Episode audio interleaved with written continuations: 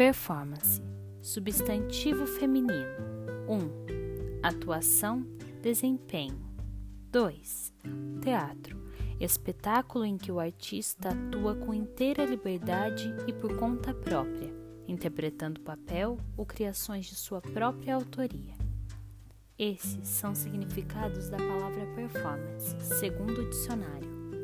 Já para Judith Butler, performar é romper com o gênero. Ele só existe quando é performatizado. É o estar em constante performance no próprio dia a dia, não vivendo o gênero de forma abstrata, mas sim concreta, reafirmando concepções todos os dias. Performar é também subverter noções que foram naturalizadas, é desconstruir o gênero, para então criar problemas.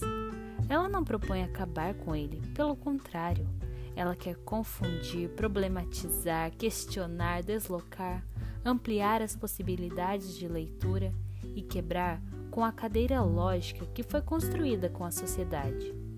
E tudo isso num ato performativo que desconstrói o que já era estabelecido socialmente, culturalmente e biologicamente como sentar de forma diferente, sem a pré-noção de que mulheres cruzam as pernas, como trocar o lado do botão da calça ou o binarismo homem e mulher.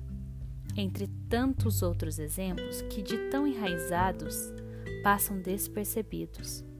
No decorrer das leituras e no mergulho na teoria queer, sempre me vinha à cabeça a música Sangue Latino do Ney Mato Grosso, uma pessoa que representa a performatização do gênero.